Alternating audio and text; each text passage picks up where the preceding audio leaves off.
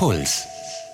Das, glaube ich, ist super krass, wenn du mit 85 da zusammensitzt. Du kennst dich in- und auswendig. Du bist immer noch zusammen. Also anscheinend läuft es ja.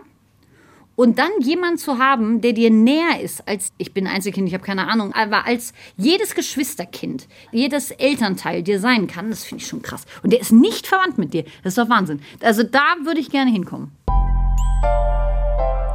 Die Lösung. Der Psychologie-Podcast von Puls. Mit Verena Fiebiger und Lena Schiestel. Ja, vielleicht ist genau dieses Bild des gemeinsamen Altwerdens der Grund, warum das so viele Menschen wollen. Die Langzeitbeziehung, die wollen nicht alleine alt werden, sondern zusammen im Schaukelstuhl sitzen und blöderweise muss man halt einfach die Jahre dazwischen irgendwie überbrücken. Wir sprechen darüber heute mit Ariane Alter vom Sex-Podcast im Namen der Hose. Die ist nämlich gerade in so einer Langzeitbeziehung in der sogenannten LZB. Ja, und wer sind wir? Wir sind die Diplompsychologin und Therapeutin Lena Schiestel und Moderatorin Verena Fiebiger. Ich sage eine Langzeitbeziehung, äh, das sind für mich fünf Jahre. Wie definierst mhm. du das, Lena? Wow, fünf Jahre sind schon mal eine hohe Latte. Also es kommt ganz drauf an, was man eben mit dem Begriff Langzeitbeziehung verknüpft. Da gibt es auch in der Psychologie verschiedene Ansichten. Also einmal ja, kann man sagen, Langzeitbeziehungen sind das, was so nach der ersten Verliebtseinsphase, und die dauert in der Regel so zwei bis drei Jahre, dann entsteht. Mhm.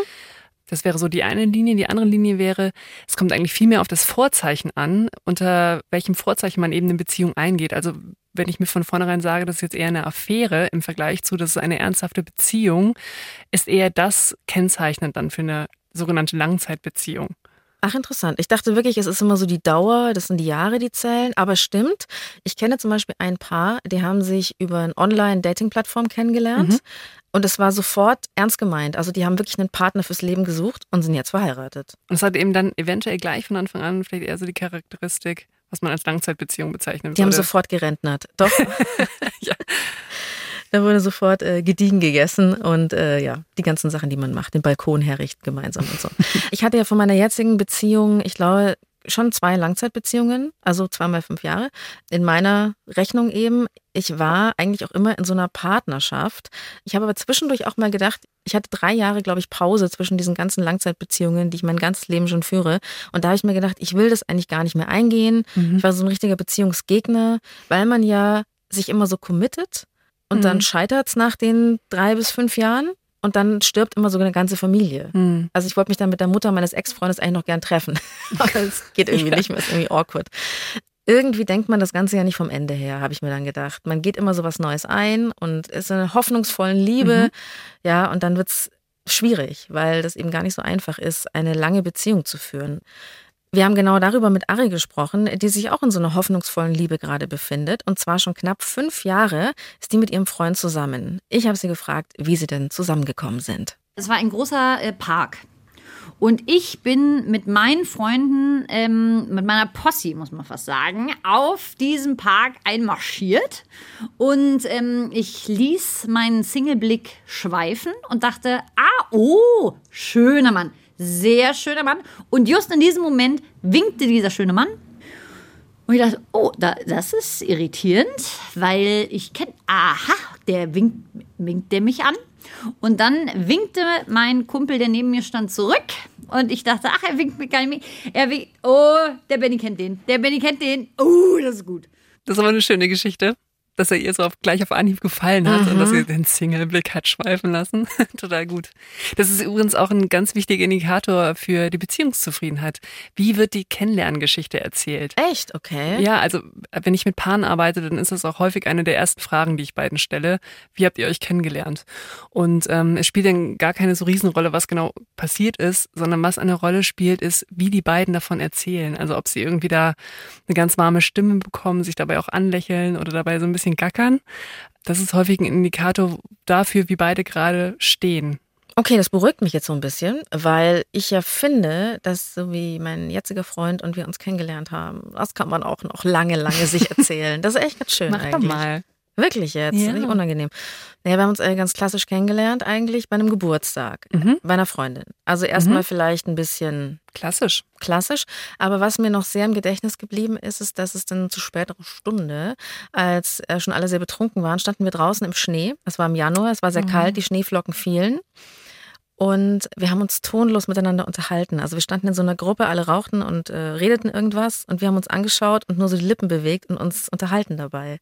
Und ähm, da dachte ich mir schon so, oh, süßer Ja. Typ. Und er hat dann auch äh, gesagt so, naja, wenn es nicht so blöd wäre, würde ich dich nach deiner Nummer fragen. Und er hat mich nicht gefragt. Uh, Und so gingen wir auseinander uh, und ähm, haben uns dann halt wieder getroffen. super schöne Geschichte. Aber was ich auch total spannend finde, also okay, kennenlernen ist wichtig, wie man davon erzählt. Und dann geht es ja auch darum, wer sagt denn dann, wir sind zusammen? Also ab Ja. wann zählt man denn eine Langzeitbeziehung? Also auch heute ist in aller Regel nötig, dass zumindest einer von beiden das mal anspricht und dass es ausgesprochen wird. Also dieses okay, wie sind auch die, die- die Zauberworte, wir sind jetzt in einer Beziehung, oder? Auch die unkonventionellen Leute aus Berlin, ich glaube schon, dass der ein oder andere das Bedürfnis hat, das zu klären, das irgendwie anzusprechen.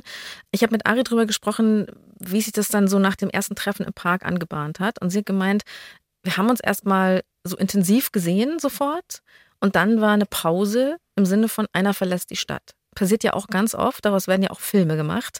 Ihr Freund musste mehrere Wochen, ich glaube, nach Thailand. Also er war im Urlaub oder weiß nicht, was er da gemacht hat, aber er war mehrere Monate nicht da. Also dramatisch. Man spürt natürlich Mhm. noch mehr, man ist unfassbar verliebt. Und sie hat dann irgendwann beschlossen, okay, ich bin auch urlaubsreif. Und er hat gesagt, ja, dann komm doch nach Thailand auch. Und dann Mhm. waren sie dort, ohne sich so richtig zu kennen, ohne zusammen zu sein, offiziell einen Monat im Urlaub. Sie meinte auch, wenn sie ihre beste Freundin gewesen wäre selbst, hätte sie gesagt, mach's auf gar keinen Fall. Das, das geht nicht Mhm. gut. Aber sie haben sich hervorragend verstanden. Problem, es wurde nicht angesprochen erstmal. Also es war immer noch Ah. nicht klar, auch Mhm. als ich schon wieder zurück war, sind wir jetzt ein Paar? Und ähm, ich habe dann gemeint, naja, wann kam es denn jetzt endlich dazu? Es war auch so ein gegenseitiges Ding. Ich habe meine ähm, Freundin, bevor er zu mir kam an diesem Tag, habe ich gesagt, es kann ja wohl nicht wahr sein. Wenn, also wenn jetzt dieses Mal, also wenn heute jetzt nicht hier, dann beende ich das. Da- Wir können doch nicht einen Monat in Urlaub und jetzt ist es hier so ein Larifari. Ich rasse, ich bin richtig sauer. Das sage ich dem gleich. Und dann machte ich die Tür auf und der erste Satz war gleich, du, ich habe mir gedacht, ich finde, wir sollten das ähm, mal hier festmachen, ne? Ach so, ja. so, dann war die ähm, Wut weg und das Glück da. Also gerade nochmal die Kurve gekriegt, der gute Mann. Da bin ich ja froh, weil ich muss ja sagen, ähm, ich bewundere Arida auch, dass sie cool geblieben ist und er dann den Step gemacht hat.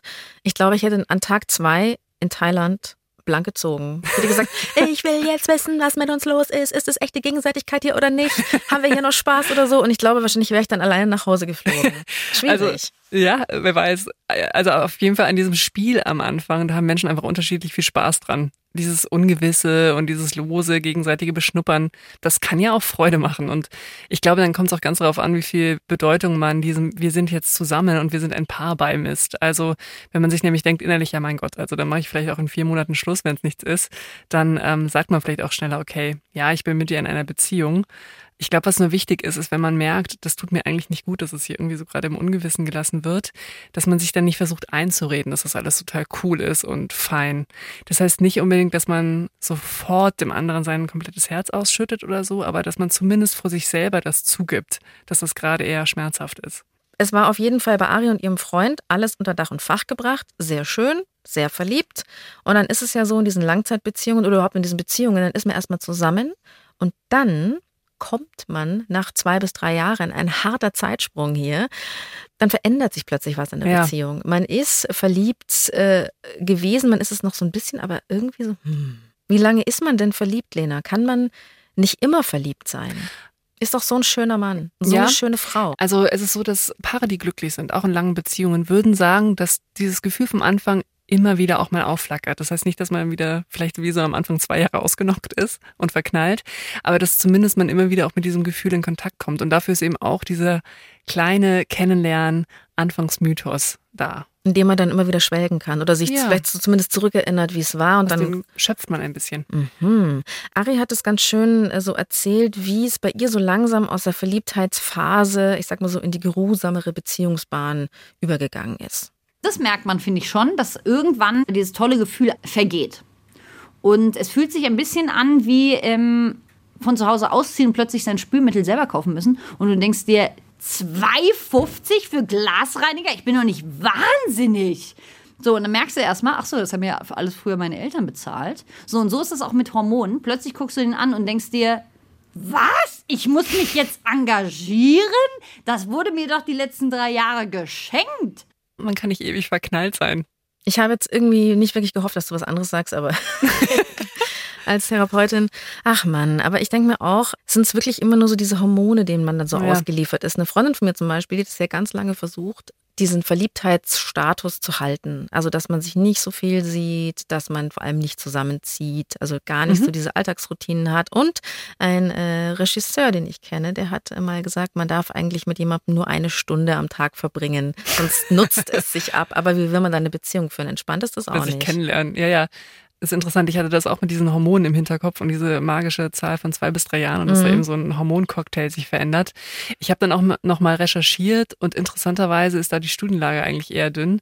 Und das ist auch immer so eine Sache mit diesen biologischen Erklärungen, weil das, klar, das entlastet auf der einen Seite, weil das das irgendwie normalisiert. Dann kann ich mir sagen, okay, das sind die Hormone, die Hormone. Dass die, genau, dass die Gefühle jetzt anders sind. Das verstellt aber auch manchmal dann den Blick dafür, wie man sich vielleicht auch im Verhalten zum Beispiel verändert hat. Also weil man zum Beispiel nicht mehr so verliebt ist, sieht man sich nicht mehr so häufig, macht nicht mehr so exklusiv Dinge miteinander und dann wird es eh so ein bisschen öder oder man entfremdet sich. Mhm. Und dann kann man gar nicht sagen, waren es die Hormone oder bin ich einfach so safe mit mir und meinem Partner, dass ich mich gar nicht mehr anstrenge mhm. und dadurch flacht es auch ein bisschen ab. Mhm. Finde ich eigentlich auch ganz gut, wenn man nicht sagen kann, das ist eine höhere biologische Macht. Das ist ja generell auch mit ja. Emanzipation so, dass man immer sagt, okay, der Mann ist halt das wilde Wiesel und er kann nichts dafür. Wir leben ja in einem kulturellen Diskurs, ja. Also ist ja totaler Blödsinn, dieses, es hat alles nur mit dem Geschlecht zu tun. Da sind wir hier eh dagegen, sag ich mal.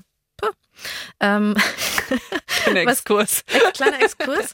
Aber wie ist es denn jetzt so, wenn wir, also psychologisch gesehen, Lena, wenn wir jetzt aus ja. dieser Verliebtheitsphase rauskommen in eine neue Phase, was tut sich denn da? Nach dieser Verliebtheitsphase kommt häufig so eine Art Prüfungsphase. Man verzeiht sich dann vielleicht auch nicht mehr automatisch alles oder sagt, passt schon. Man schaut eben schon genauer hin. Taugt mir dieser Mensch auch so weit, dass ich mir vorstellen kann, vielleicht mit ihm oder ihr zusammenzuziehen? Kann ich mir vielleicht sogar vorstellen, mit ihm oder ihr Kinder zu haben? Möchte ich mit ihm oder ihr später im Schaukelstuhl sitzen? Also die, man beginnt dann so langsam, sich auch diese Fragen ganz konkret zu stellen. Und wenn man das geschafft hat quasi, also wenn man sich denkt, okay, du hast vielleicht auch manchmal fettige Haare und irgendwie eine nervige Art, aber trotzdem will ich mit dir im Schaukelstuhl sitzen, dann ist man in der Langzeitbeziehung in der LZB und alles ist cool. Endlich angekommen. also den Zahn muss ich leider ziehen. Also es ist nie so Bildschnitt, Abspann kommt, Musik kommt und äh, Happily Ever After. Immer noch nicht, okay. Ähm, also eine gute Beziehung bleibt einfach auch ein Leben lang eine Herausforderung. Hm. Auch Ari ist in der Langzeitbeziehung eben angekommen.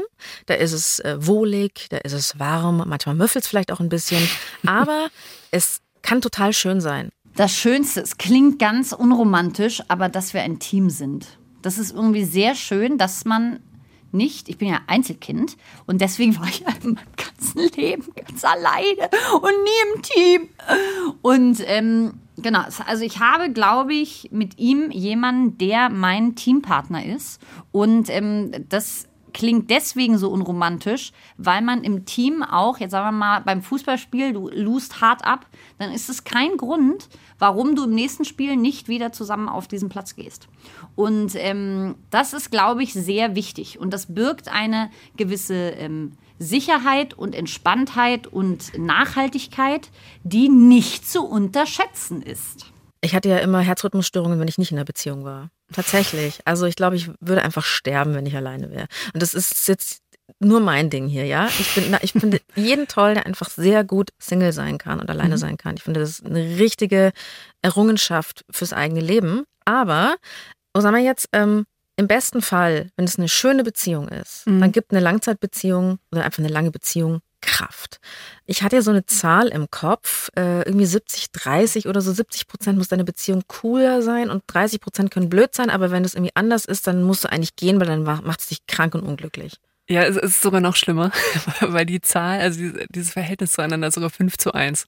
Und das gilt auch noch für Streitsituationen. Was also, heißt das jetzt genau? Also es ist fünf, fünfmal geiler als einmal schlecht, nee. Genau, also du brauchst äh, fünf positive Aspekte in der Interaktion zu einer negativen. Im ähm, Streit. Sogar in Streitsituationen. Wie soll das gehen? Also dieses Verhältnis geht zurück auf eine ähm, Studie von John Gottman und Robert Levinson. Und die haben Paare instruiert, dass die 15 Minuten lang zu einem Konflikt sich unterhalten sollen. Und die haben diese Paare eben auch länger begleitet und haben geschaut, neun Jahre später, wer ist denn noch zusammen? und wer hat sich scheiden lassen.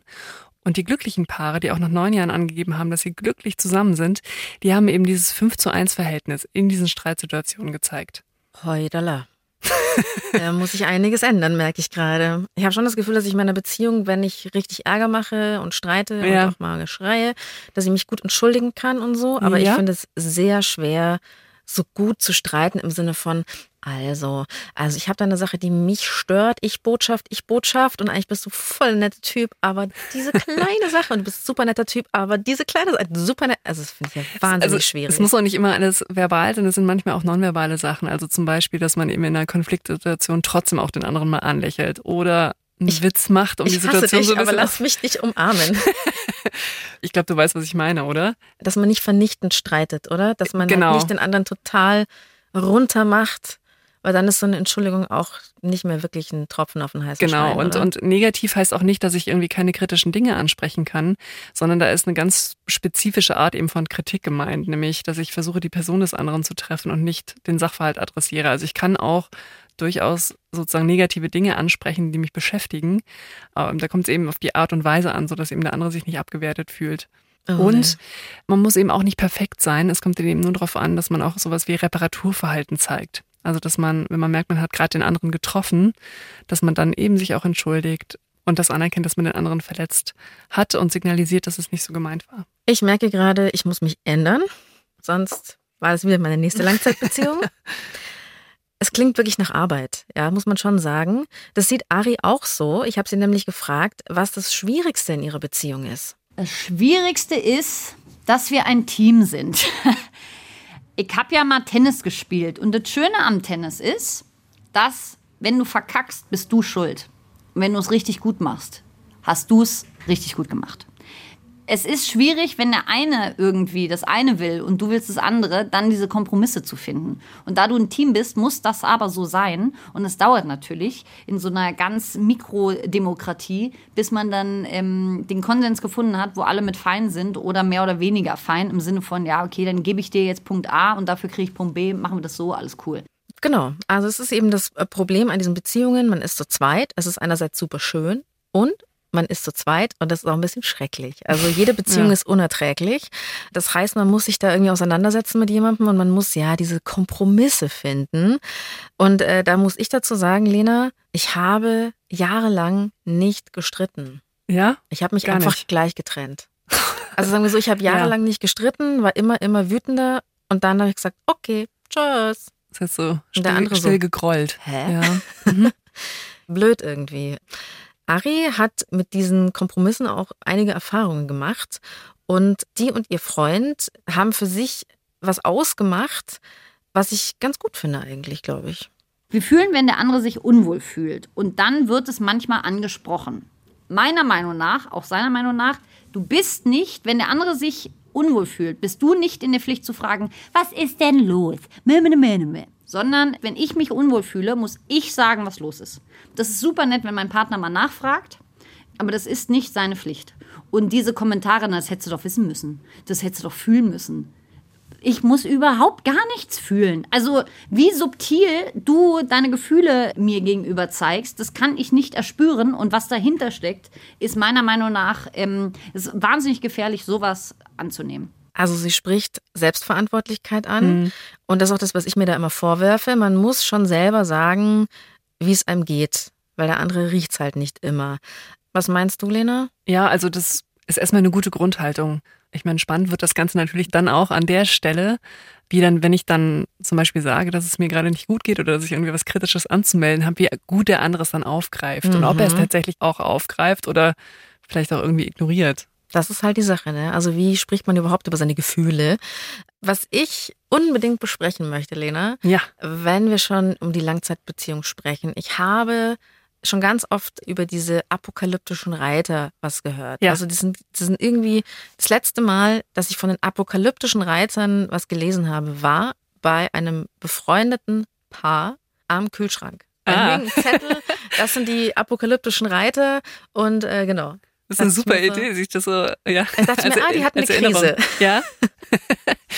Die apokalyptischen Reiter sind vier. Das sind Kommunikationsstile. Die wurden auch von John Gottman beschrieben. Und die sind besonders schädlich für Beziehungen. Das äh, eine, darüber haben wir vorhin schon so ein bisschen gesprochen, ist Kritik.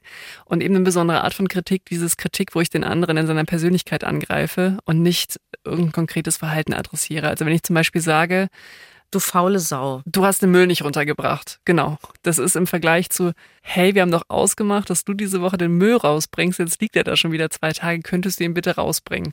Wenn ich ihm dagegen sage, du faule Sau, dann ist es Angriff und Kritik. Das ist der erste apokalyptische Reiter oder eben dieser erste schädliche Kommunikationsstil. Der zweite ist dann Rechtfertigung. Das ist etwas, worauf man dann häufig vielleicht auch reagiert. Hey, ich bin so überhaupt gar keine faule Sau, ja. Ich habe das und das und das und das zu tun gehabt. Ich kann Müll nicht rausbringen. Ja, genau. Also, dass man sich rechtfertigt und dann vielleicht eben ich meine, ist vielleicht auch erstmal so der erste Impuls, weil man sich eben auch kritisiert fühlt, das ist so eine Art auch Schutz. Ja. Wo aber vielleicht dann eigentlich die adäquate Antwort wäre, ja, stimmt, ich bringe ihn nachher raus. Also mhm. Äh, Rechtfertigung im Vergleich zu tatsächlich Verantwortung für seine eigenen Anteile an einem Problem übernehmen. Schwierig. Also es ist sehr schwer, nicht gleich zu sagen, aber, aber. Ja, ja. ist mhm. schwer, ist nicht ganz leicht. Der dritte, und das ist auch der schlimmste Kommunikationsstil, ist Verachtung. Und das sind äh, all die Momente, wo man überheblich gegenüber dem Partner oder der Partnerin ist und Bist den du schon anderen wieder meine faule Sau? Nein, das ist ein blödes Beispiel. Verachtung. Zum Beispiel sowas sagen, was für ein dummer Kommentar. Oder war ja klar, dass du dich wieder beschwerst. Und irgendwie vielleicht auch nonverbal wäre das sowas wie mit den Augen rollen. Das ist eben besonders schädlich, weil es so abschätzig ist. Ich weiß heute noch die Situation, wo ich in einer früheren, längeren Beziehung war. Das war ein Schulausflug. Oh Gott. Es war ein Ausflug mit der Abi-Klasse, genau. Und ich glaube, wir sind mit dem Bus bis runter an den Stiefel von Italien gefahren. Also es war schreckliche, äh, endlose Busfahrt immer nur. Und meine beste Freundin eben hat mich so rumgewirbelt auf eine Raststätte. Der Bus musste tanken, wir sind ausgestiegen. Sie hat mich dann irgendwie so rumgewirbelt, so spontan. Also ich wollte nicht rumgewirbelt werden, sie hat mich einfach genommen und rumgeschmissen irgendwie. Es war kurz lustig und dann hat sie aber die Kurve nicht gekratzt und wir sind beide hingefallen und dann wollte ein anderer Bus anfahren. Und wir lagen da halt so wie die Dödels. Und mein damaliger Freund hat dann irgendwie so nur zu mir gesagt, so, ihr seid so peinlich. Ja. Und das war so schlimm für mich, dass ja. ich quasi die ganze Rückfahrt von Verona nach Bayern gelitten habe. Ja. Ich war mit so gesenktem Haupt ja. unterwegs und das weiß ich heute noch und ich fand es beschämend. Das ist total kränkend. Wenn sich sowas einschleicht in einer Beziehung, wenn man da dann nicht gegensteuert, dann ist das sehr, sehr schädlich und eine Trennung wird sehr, sehr wahrscheinlich. Ja, ich habe mich auch getrennt. ja. Erst Jahre später, aber ich hätte sofort sagen sollen, tschüss. Ja. Und was dann wiederum auch häufig eine Reaktion ist auf sowas, eben wie so verächtliches Verhalten ist, Mauern, dass man dann auch komplett zumacht. Und das kann einmal in Streitsituationen passieren, dass es irgendwie zu viel ist und dass man dann irgendwie aus dem Kontakt geht und dann zum Beispiel auch gar nicht mehr auf den anderen reagiert, dass man kalt wird. Und das kann aber dann auch von Streitsituationen ausstrahlen insgesamt auf das Verhalten in der Beziehung, dass man irgendwie kaum noch aufeinander reagiert, nicht mehr miteinander spricht und eben aus dem Kontakt rausgeht. Ari hatte in ihrer Beziehung so eine ungute Dynamik irgendwann, dass sie sich und ihr Freund nach zwei Jahren tatsächlich getrennt haben. Mhm. Sie sind später wieder zusammengekommen, deswegen sprechen wir hier von Langzeitbeziehung, aber sie hatte wirklich eine Pause.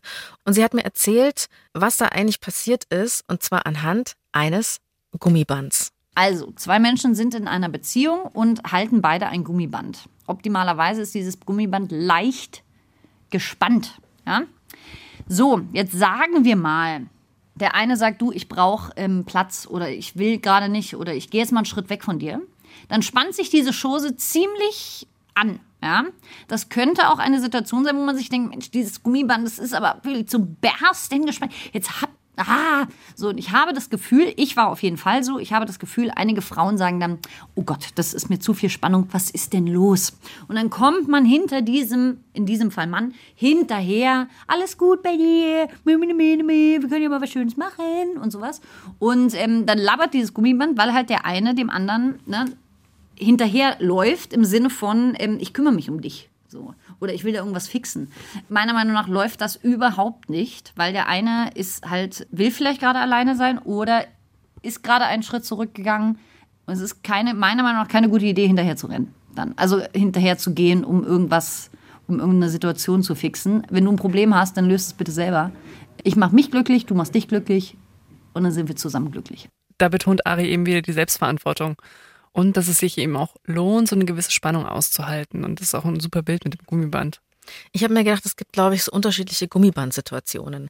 Also, wenn es wirklich darum geht, dass der andere sagt, du, ich mag jetzt auf der Couch hocken und Formel 1 schauen mhm. und es hat 30 Grad draußen und du denkst dir, Alter, ich will jetzt rausgehen, ich will jetzt ins Schwimmbad, du musst mitkommen und man dann daheim bleibt und sauer ist auf den anderen, dann denke ich mir, okay, jeder hat halt vielleicht seine eigenen Vorstellungen von einem schönen Samstagnachmittag, dann muss man alleine gehen, wenn der andere einfach das andere gerne machen möchte. Ja. Da denke ich, das verstehe ich voll. Dann ja hab auch eigene Freunde irgendwie und mach dein eigenes Ding. Und auf der anderen Seite habe ich aber das Gefühl, weil sie zum Beispiel auch meinte, wenn der andere so einen Schritt zurückgeht, ich würde es, glaube ich, in einer Beziehung schwer aushalten, wenn ich manchmal das Gefühl habe, der andere ist nicht ganz bei mir oder mhm. ich habe gerade mehr Interesse oder so. Ich glaube, da wäre ich der harte Klammeraffe. Also ja. da wäre ich gummibandtechnisch, hm, würde ich nicht aushalten. Ich glaube, man muss halt auch schauen, ähm, an welcher Stelle man zum Beispiel auch sagt, nee, das möchte ich auch tatsächlich mit dir erleben.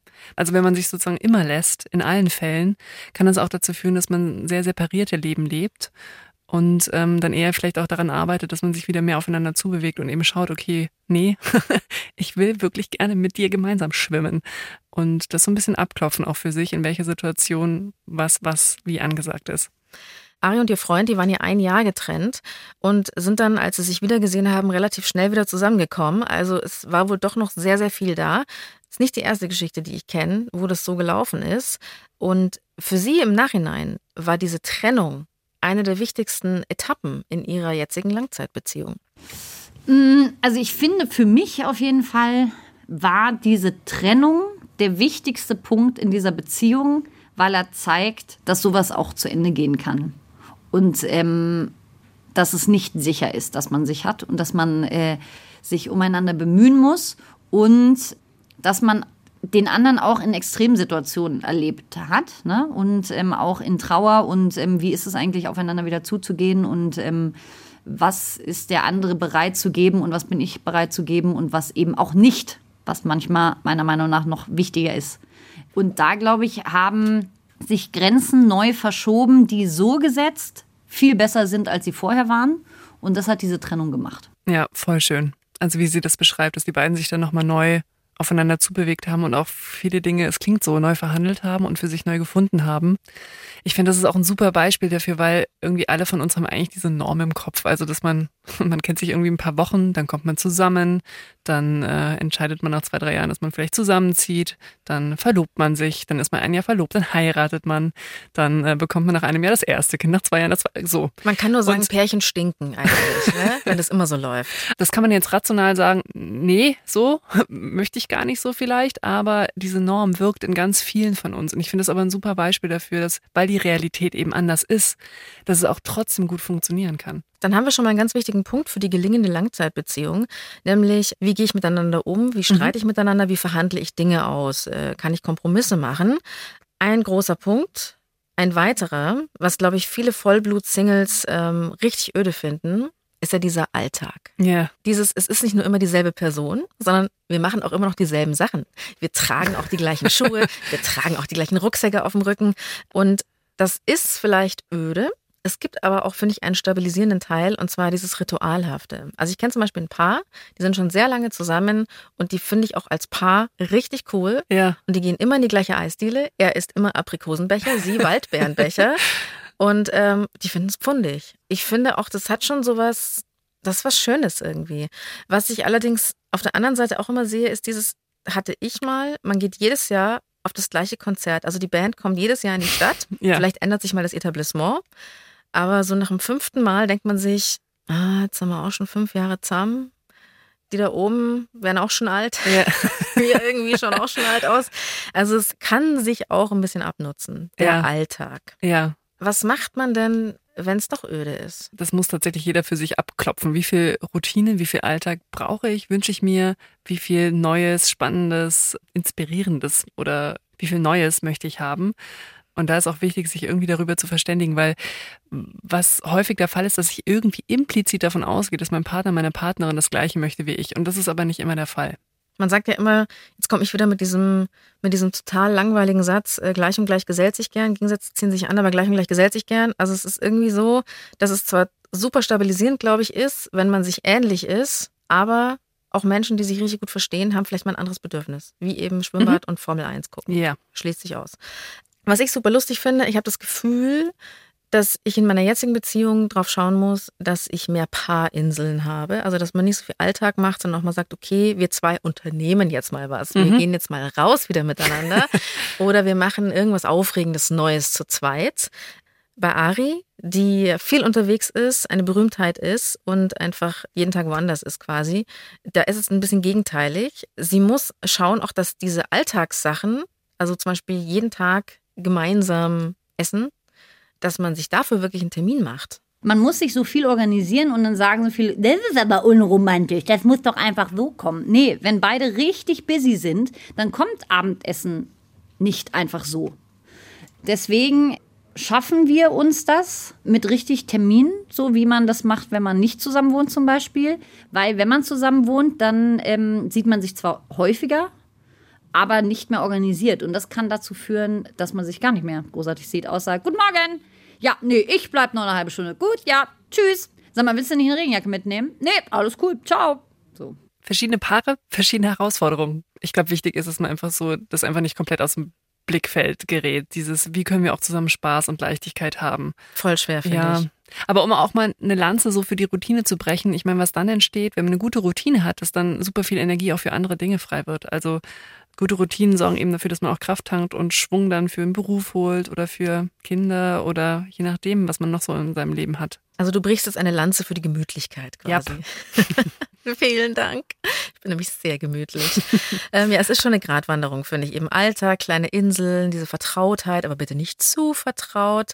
Wichtiger Punkt, wie nah lässt man den anderen auch wirklich körperlich an sich ran? Zum Beispiel das geteilte Badezimmer. Ja. Ich lehne das extrem ab. Es gibt ja Menschen, die teilen sich auch eine Toilettenschüssel. Habe ich auch schon gehört. Tatsächlich. Furchtbar. Du Ah, lebst in München, wie machst du das denn, wenn du dir nicht ein Badezimmer teilst?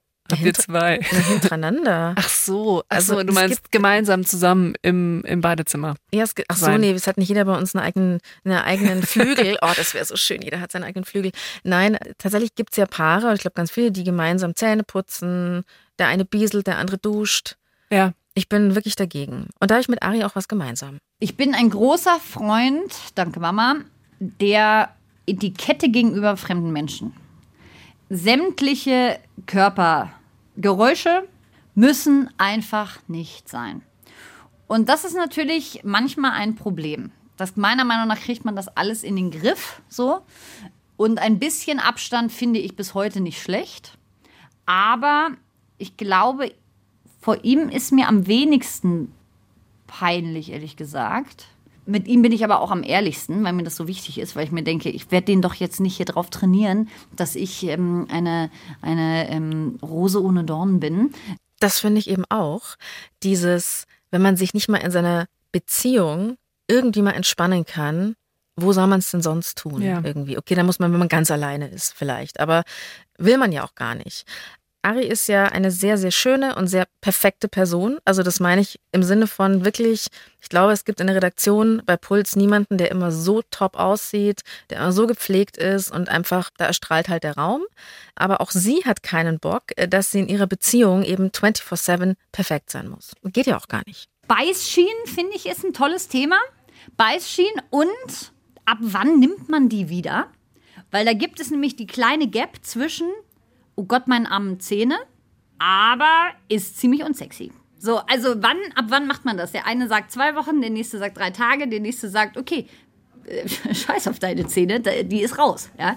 Und witzige Sache auch, es gibt ganz selten den, die Situation, wann nimmt man die Beißschiene raus und legt sie irgendwo auf die Matratze. Und ich sag mal, den Zeitpunkt, den haben wir bereits überschritten. Das, also Thema Beißschiene haben wir jetzt, haben wir jetzt drin. Sehr gut für Aris Zähne. ähm, jetzt sind wir schon dabei. Beißschiene, Bett, Langzeitbeziehung. Ja. Läuft da noch irgendwas? Ähm, das lässt ja auch irgendwie so nach. Also die Libido kann man schon irgendwie aufrechterhalten, aber eigentlich schließt sich's aus, Lena, gell? Sex und Langzeitbeziehung. Ja, gut, dass du das überhaupt sagst, benennst. Ich glaube, ganz viele haben noch so ein romantisches Bild vor Augen, dass es irgendwie immer so weitergeht wie irgendwie in den ersten zwei Jahren. Und dabei ist es komplett normal, dass in langen Beziehungen das irgendwann zum Thema wird, also die Sexualität. Und dass zumindest einer von beiden zu dem Punkt kommt, hey, ich bin eigentlich nicht mehr so zufrieden, wie das gerade bei uns läuft. Und Da kann man wirklich viel zu sagen, da gibt es zig Dinge, aber vielleicht an der Stelle mal ein Punkt, ein wichtiger Aspekt ist, dass man für eine gelungene Sexualität auch in einer längeren Beziehung Intimität und Autonomie braucht. Weil Begehren entsteht nämlich im Abstand zwischen zwei Personen. Also ich kann nichts begehren, von dem ich irgendwie denke, das ist Teil von mir und ich kenne die andere Person in- und auswendig. Also das Ähm, heißt, Intimität, sich näher kommen, braucht eine gewisse Fremdheit. Ja. Autonomie Ja. heißt es dann, oder? Also Autonomie ist, ich bin eigenständiger Mensch, wir Ja. sind nicht eine verschmolzene Kugelfisch. Ja. Und das setzt wiederum aber auch in längeren Beziehungen voraus, dass ich mich eben auch persönlich weiterentwickle und meine Partnerin oder mein, mein Partner auch. Und äh, da gibt es auch einen super Spruch von Esther Perel, die ist auch Paartherapeutin. Die macht auch einen super Podcast, der heißt äh, Where Should We Begin? Also und dieser Spruch von ihr, der geht ungefähr so, die meisten Menschen haben in ihrem Leben mehrere Beziehungen und manche von ihnen haben diese Beziehungen mit der gleichen Person. Und das ist eine wichtige Perspektive. Also, dass man sich eben verändert und auch immer wieder neu eigentlich kennenlernen muss und immer wieder auch neu aufeinander einstellen muss. Sonst fühlt sich eben dauerhaft die Sexualität auch nicht lebendig an und schläft ein. Was wiederum nicht heißen soll, dass man für eine gute Beziehung immer eine lebendige Sexualität braucht. Aber wenn man das möchte, ist Selbstentwicklung wichtig. Das ist tatsächlich, glaube ich, eines der herausforderndsten Dinge. Also eigentlich Ja. müssen sich beide entwickeln weiter, nicht zu weit auseinander. Ja. Wenn man zu sehr zusammenklebt, dann kann das irgendwie nicht richtig passieren. Ja. Und das Schwierige, man will ja eigentlich sich einmuckeln. Man will warm und auch ein bisschen müffelnd unter Umständen. Also so dieses Serie gucken und Pizza essen gemeinsam. Es gibt nichts Entspannenderes. Aber wo soll der Sex noch stattfinden, wenn der Bauch voll ist? also eigentlich muss man quasi woanders sein und sich dann irgendwo treffen, so wie zwei fremde Leute sich am Tresen treffen und dann miteinander nach Hause gehen. Dieses den anderen mit so ein bisschen, das kann man auch wirklich konkret machen. Also wie man geht zusammen zum Beispiel aus und man sieht den anderen irgendwie über eine gewisse Distanz auf einer Party oder so. Und man erlebt den anderen auch in einem anderen Kontext. Da kommt man wieder so ein bisschen mehr in Kontakt von diesem, der andere ist eine eigenständige Person, trifft eigenständig Leute und da entsteht eben wieder so ein bisschen gute Distanz, weil in dieser Distanz eben auch dieses Gefühl von ich will dich haben entsteht. An dieser Stelle eine herzliche Podcast-Empfehlung und zwar die Paartherapeutin und auch Sexualtherapeutin Ja, Esther Perel. Where Should We Begin? Super Podcast. Und da sind Paare bei ihrem Podcast und sie führt mit denen Therapiegespräche und man kann sozusagen zuhören. Hört sich an. Schwierig finde ich es vor allem bei Sexualität in langen Partnerschaften, wenn einfach beide das vergessen, dass es sowas gibt. Dann gibt es nicht mal einen, der nölt und nervt und darauf aufmerksam macht. Meistens ist es ja so, dass eigentlich immer nur so einer ankratzt und der andere sich umdreht und einschläft. Ich glaube, das ist auch geschlechtsspezifisch egal. Ich glaube, das können Männer wie Frauen Ja. sein. Ari hat für sich diesen Weg in ihrer Beziehung gefunden. da bin ich schon, doch, also das mache ich auch. Aber ich bin, ich sag feministisch und emanzipiert. Ich lasse mich aber auch gern bitten. Ich sag mal so, wenn jemand bezahlen möchte im Restaurant, äh, ich halte dich nicht auf, wenn du die Karre fahren möchtest. Mein Gott, ich kann derweil was anderes machen, das finde ich gut. Und auch bei diesem Thema denke ich mir, wenn du da die Tür aufmachst, gehe ich da durch. Genau, deswegen, also ich mache auch mal die Tür auf, aber die Tür aufmachen ist natürlich auch anstrengend, das muss man auch sagen. Und deswegen, ja, ich mag, wenn die Tür aufgeht. Aber ich mache die Tür auch mal auf. Also, ich übersetze, die Türe aufmachen ist, glaube ich, unter Ja. Umständen Sex initiieren. Und ja, da hat sie recht. Es ist manchmal sehr bequem, wenn einfach der andere so andotzt und sagt, hallo, na. Ähm, aber eigentlich, und es ist auch anstrengender, selber die Initiative zu ergreifen. Lohnt sich aber, oder? Also, Ja, es also ist halt unangenehm, finde ich Das Schwierige manchmal. ist, dass gerade in langen Partnerschaften entsteht häufig so eine Polarisierung. Also irgendwie, wo so eine Dynamik äh, entsteht, wo immer der eine anklopft und der andere nicht. Und das lohnt sich, das sich genauer anzugucken und ob man irgendwie gucken kann, ob ähm, man sich traut auch vielleicht mal. Also, dass man, also wenn man jetzt derjenige ist, der es gar nicht mehr kann, irgendwie das zu initiieren, das ist schon so über den eigenen Schatten springen, in gewisser Weise. Sex und Treue in Langzeitbeziehungen. Ich glaube, das ist echt eine eigene Folge. Ja. Weil ähm, das ist äh, so eine Auslegungssache, glaube ich auch. Man ist lange Ja. zusammen, das werden jetzt vielleicht, ist ich, ein super wichtiges Thema eigentlich in dieser Langzeitbeziehung. Man ist lange zusammen, vielleicht ein Leben lang. Ja. Man hat ja keine Scheuklappen auf, man trifft natürlich spannende andere Menschen, aber es kommt darauf an, wie man damit umgeht. Das ist so unterschiedlich, dass wir beschlossen haben, wir machen darüber eine eigene Folge. Ja, sehr gut. Weil sonst kommen wir nicht weiter. So, Lena, die Lösung. Ja, Wie ist es jetzt, äh, wie schaffen wir den Hollywood-Traum, dass es nach dem letzten Bild, dem Happy End, noch Jahre weitergeht? ja, ja. Also das Thema ist wirklich riesig. Da könnten wir wirklich einen komplett eigenen Podcast zu machen. Aber an der Stelle vielleicht als Anfang. Also erstmal wichtig zu wissen, es geht immer weiter. Es bleibt spannend und das ist auch gut so. Und ich glaube, so die erste Idee ist, dass man versucht, besser zu streiten. Und dabei ist es eben hilfreich, die apokalyptischen Reiter Kritik, Rechtfertigung, Verachtung und Mauern erstmal bei sich selber zu entdecken, dass man das bemerkt, wenn man das irgendwie macht und mhm. dass man mhm. das versucht zu vermeiden. Und dass, wenn es einem doch passiert, dass man dann irgendeinen Reparaturversuch startet. Und auch glückliche Paare sind nicht perfekt, aber sie versuchen eben dann zugefügte Kränkungen auch wieder gut zu machen. Und auch wichtig, dass man auch Reparaturversuche des anderen anerkennt. Ja, also dass man checkt, okay, es tut dem anderen leid und ein bisschen einlenkt. Also ja, ja. dass man darüber dann nicht hinweggeht so. Mhm. Ähm, und das Zweite wäre im Blick zu behalten, dass man als Paar auch Spaß und Leichtigkeit gemeinsam erlebt und dass man sich dafür Räume schafft. Weil auch gerade wenn man es nicht so super miteinander hat, ähm, hat man häufig nur die Probleme im Blick und versucht es wegzumachen. Und dabei lohnt sich total die Perspektive, hey, was sind eigentlich unsere Stärken, was macht uns gemeinsam Freude und dass man das ausbaut. Also im Vergleich zu die Probleme wegmachen, dass man versucht, das größer zu machen, was gut ist. Finde ich total interessant. Mir hat mal eine Therapeutin gesagt auch, dass es manchmal nichts mehr bringt, ein Problem weiter auszudiskutieren. Dass man einfach mal Sachen stehen lassen muss und sagen muss, okay, was können wir eigentlich als Paar? Was ja. du sagst. Also das, man muss nicht immer alles Einmal totstreiten. Mhm. Einmal Perspektivwechsel, das lohnt sich. Und ähm, dann drittens, dass man mit sich selbst in guten Kontakt bleibt und sich auch selber weiterentwickelt. Zum einen ist das eben eine wichtige Basis für ein gutes Miteinander, ähm, weil es eben den Partner, die Partnerin auch immer wieder neu herausfordert. Und diese Frage und, was willst du vom Leben, wird vielleicht auch eben in verschiedenen Lebensphasen unterschiedlich beantwortet und dass man da in einem guten Kontakt bleibt, damit man eben auch gemeinsam diese Ziele verfolgen kann. Also diese Etappen unter Umständen auch.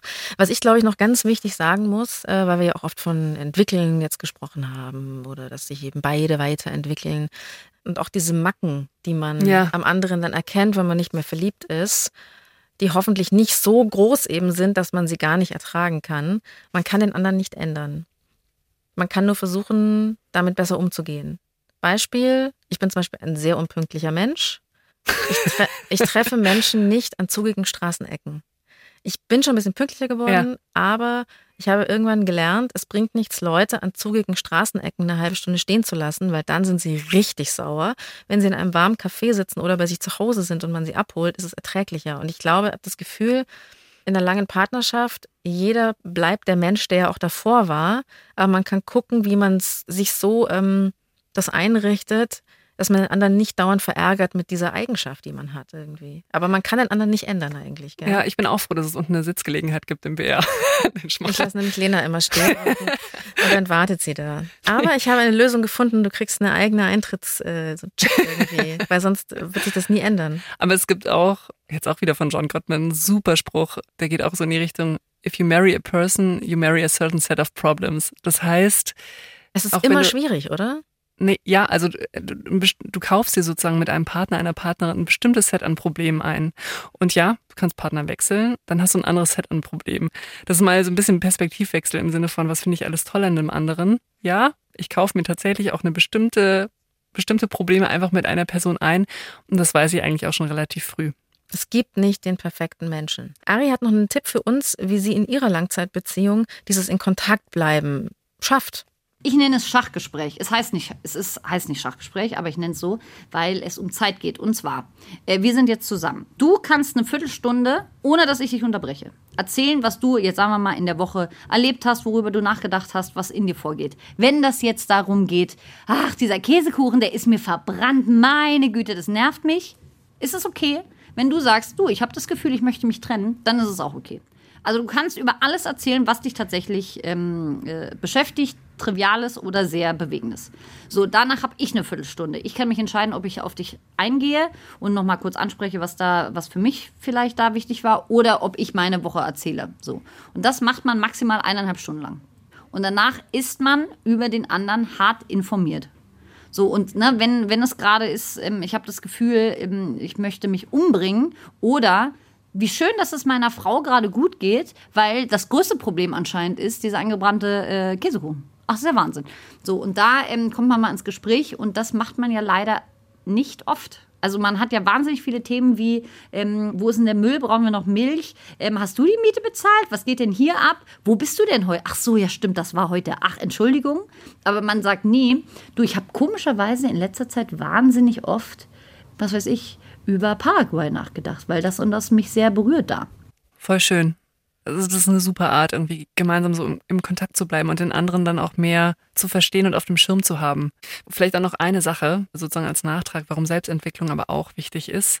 Und das ist jetzt Achtung, vielleicht, äh, das mag jetzt so ein bisschen nüchtern, unromantisch anmuten, aber auch eine wunderschöne Beziehung ist nur ein Teil deines Lebens. Und dein Leben ist ja auch voll mit Freunden, mit beruflichen Abenteuern oder mit Dingen, für die du dich irgendwie engagieren willst.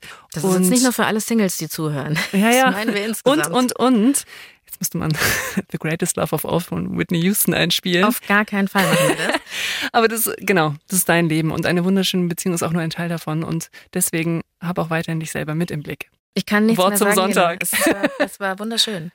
Wären doch die Langzeitbeziehungen nur so einfach und perfekt wie diese Folge über Langzeitbeziehungen. Und den wichtigsten Satz, den ich unbedingt noch sagen muss, ist, äh, jede Beziehung ist unerträglich, aber man kann sich's einrichten Ja. in der eigenen kleinen Hölle. Das ist schon auch ganz schön. Und an alle Singles, euer Leben ist natürlich auch geil. Und wenn euch die Folge gefallen hat, dann äh, lasst uns gerne ein Abo da, abonniert den Podcast und wir sagen natürlich auch herzlichen Dank an Ariane Alter. Vielen Dank. Schön, dass du mit uns gesprochen hast. Dankeschön. Wenn ihr Feedback habt, dann schreibt uns das an die.loesung.br.de. Und wenn ihr Themenvorschläge habt, auch immer her damit. Die Redaktion hatten Linda Becker und Florian Meyer-Havranek. Produktion Jacqueline Hofer. Es gibt nicht die Lösung. Jeder strauchelt so gut er kann. Puls.